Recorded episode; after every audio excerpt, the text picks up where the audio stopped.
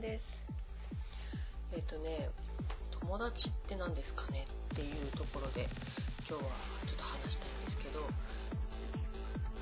皆さんには親友と呼べる人がいますか？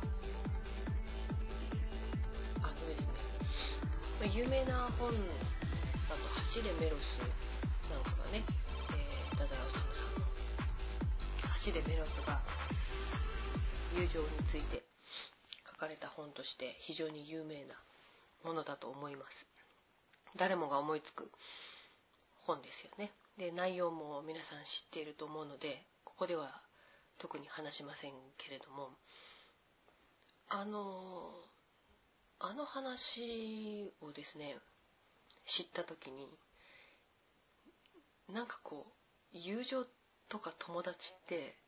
すごいガチガチな感じが私にはしたんですね。なのでなんかそれがすごい基準にあってで例えば学校帰りにちょっとこうその辺の売店で喋ってこうなんか今日あったこととかなんかどうでもいいこととかくだらないこととか先生のこうモノマネしたりとかっていうのをすごい楽しいんですよ。でもそういうことをしているのは友達じゃないのかなって一時期思ったことがあったんですよ。特に高校生の時かな。ですごく仲良くしててくれた友達がいたんですね、まあ、今はもう友達って言い切れるような関係だと思うんですけどまあそういう子が いたんですけれどもなんかその子を友達って言い切れなくてその走れメロスの影響があって。で走れメロスみたいにもっとこうなんかすごいなんかこう友達のためにその人のために自分の全身全霊をかけて葛藤と戦いながらあの達成するっていうことを成し遂げないとそれは友達とは呼べないんじゃないかっていうこうすごい高いラインがあってでですねあのちょっとこう自分には友達がいないっていうふうに思ってたんですよ。っていうそういうシチュエーションにもなかなかならないですしね。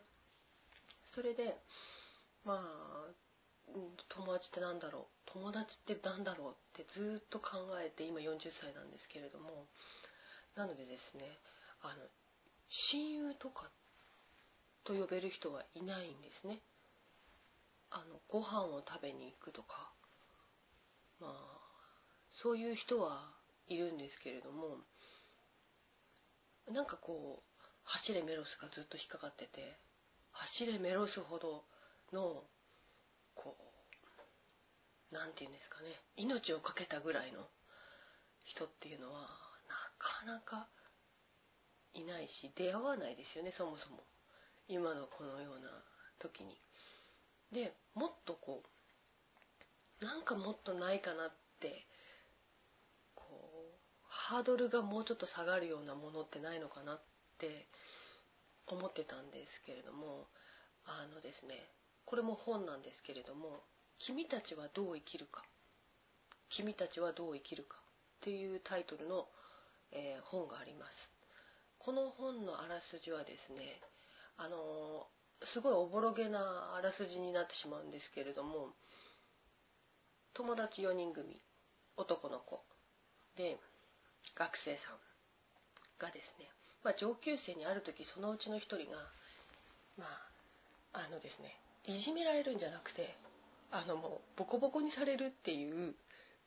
類のいじめをされるんですね。でも上級生ですごい体が大きくてで片や下級生の自分たちは体が小さいんですよ。でそこに守りに入りに行くっていうのはものすごく勇気のいることだしもう明らかにこの負け戦に入っていくようなものなんですね。でですねその4人のうち1人がいじめられててでその2人3人のうちの2人がまあ火星というか結局負けるんですけれども入るわけですよ。それをこうやっぱりやっぱり案の定ボコボコにされちゃうんですけれども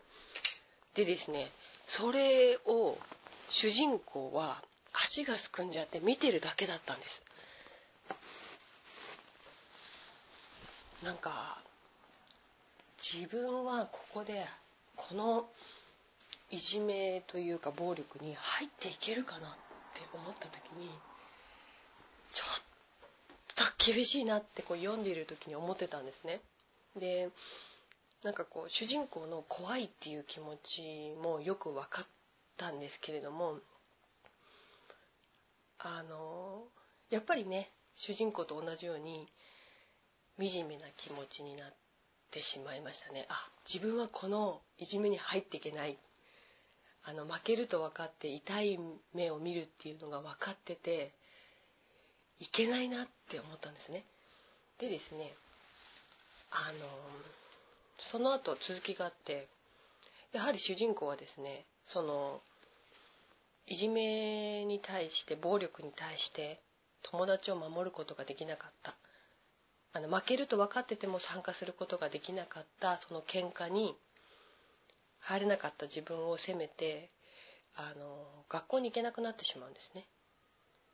恥ずかしくて。自分がもうか友達に顔を見せない見せらんないと思って。すごくその気持ちわかるなと思って。それでその友達がですねきっと自分のことをもうもはや自分を裏切った友ではないというふうに思ってるんじゃないかっていうね。そういう気持ちにもなって。もうねほんと布団かぶって寝る泣いて寝るっていうのはわかるなっていうふうに思っていた頃ですね。その友達が訪ねてくるわけですよね。であのまあそのちょっと細かい描写は忘れちゃったんですけれどもなんかその3人はどうやらまあその喧嘩に混じれなかったことを悔やんで来ないんであろうことを分かってるんですよ。でしょうがねえなぐらいの感じでこう明日学校来いよみたいな感じであの言ってくれるんですよね。なんかその時の主人公って多分もう何て言うんだろうな許された自分とかもうそういったことですごくこう何て言うんだろうな。すごく立派な自分じゃなくてもこんな弱い自分であってもそれでもいいよって言ってくれる人がいるっていうのがなんかすごいこう救われるなって思ったんですよね。なんていうのかな。こうこうでなければいけないよって確かに理想はその3人のあの3人じゃない。えっ、ー、と喧嘩に加勢した2人が理想なんだと思うんですね。でも入れなかった喧嘩に混じれなかった主人公も何て言うんだろうな現実としてきっと誰にでも起こりうる状況だと思うんですよ。でそれをその3人は「いいよ」って「いいよいいよ」って「気にすんなよ」って許してくれるのってなんかこう何て言うんだろうな。緩い意味での何て言うんだろうな。許してくれるっていうのはすごくありがたいことだなってありがたいって言うと変だな。何て言えばいいんだろうこういうの。こう100点満点の自分じゃなくても許してもらえるっていうかそこにいていいんだよって言ってくれる関係の方が私はいいなって。こっちの方がいいなって思いました。あの走れメロスよりも君たちはどう生きるかっていう方がいいなって。ただ多分そこの本で言いたいことはこっちの主人公の行動をとるとものすごい惨めな思いするぞっていうことだったのかそれともあの友であれば全てが自分の期待通りになるわけでもないしこういう友もいても君はそれを許せるかいっていう問いかけなのかどうなのかなっていうこうちょっとねいろんなことを考えさせられる本だなと思いました。まあ当時まだその時はですね。どっちかっていうと教訓的な本だと思ったんですね。あの一回勇気を出せなかった一歩踏み出せなかった自分に対するそのまあこういうふうに一歩踏み出せないと後悔するぞっていうことなのかなっていうふうに読み取ってたんですけれども40になってちょっとその話を思い出した時にひょっとしたら問いかけられているのは何て言うのかな100点満点の自分の周りにいる人たちも含めてなんですけれども100点満点じゃない人たちに対してこういかに寛容でいられるかっていうことなのかなっていうふうに思ったんですよ。なんかこうあの人が嫌だこの人が嫌だ。なんかあいつ腹立つとか。そういうことばっかりじゃなくてこうだけどこうでいいよね。こういうところあるけどちょっとここ×だけど、まあ、こっち丸だからいいかとかいうのをこう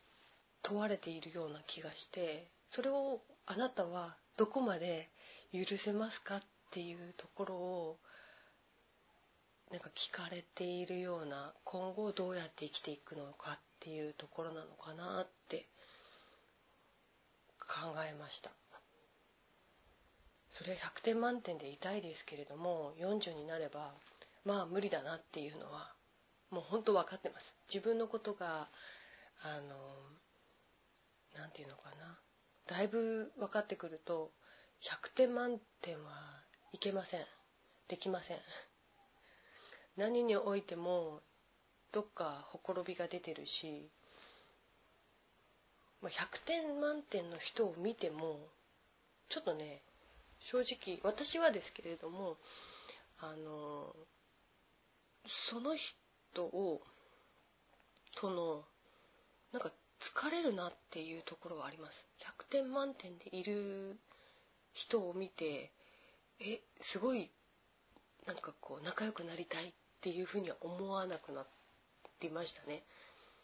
あすごいなとは思うけれどもあこいつすごいなって思うけどそれをうーんと昔は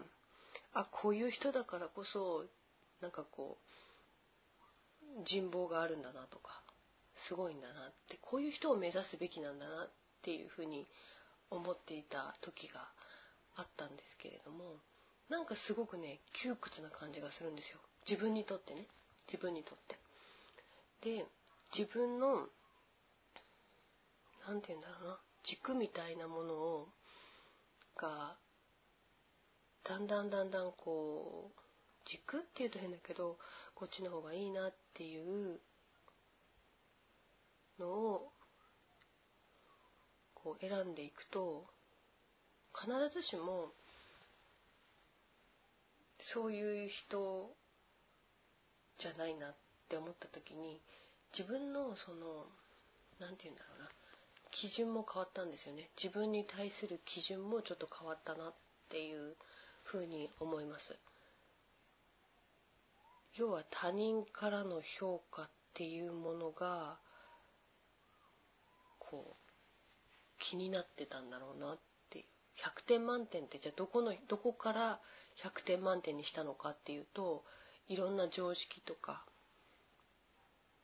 こう評価項目を並べてってその人100点満点に近いっていう風にしてこうあこういう人を目指すべきなんだっていう風にどこかしちゃってたんだなっていうのが思いましたなんでこういう風に最近思ったかっていうとですねものすごくこう面白くて気さくででもですねあの何て言うのかなちょっと抜けてるところもあるんですよ。で全てのことに全力で取り組んでいるわけではないですね。うん、なんかこうどっかこう力を抜いているところがあるような人とですね出会ってあ私この人いいなってこういう生き方いいなって思ったんですね。でその時になんかこう友情とか友達とかって親友とかって一体何なんだろうなっていうふうに、まあ、考えたきっかけをくれた人ですね。何なんだろうなって。うん。まあ最終的にじゃあこう友達とか親友とかっていう指針っていうかねななんだろう定義っていうの？はじゃあ何なの？っていうとうーんとですねなんかこうその人のことを考えた時に私はくすぐったくなる人がまあ友達かなっていう友達になりたいなって自分が思ってる人なんだなって思います。その可能性としてなんですけれども、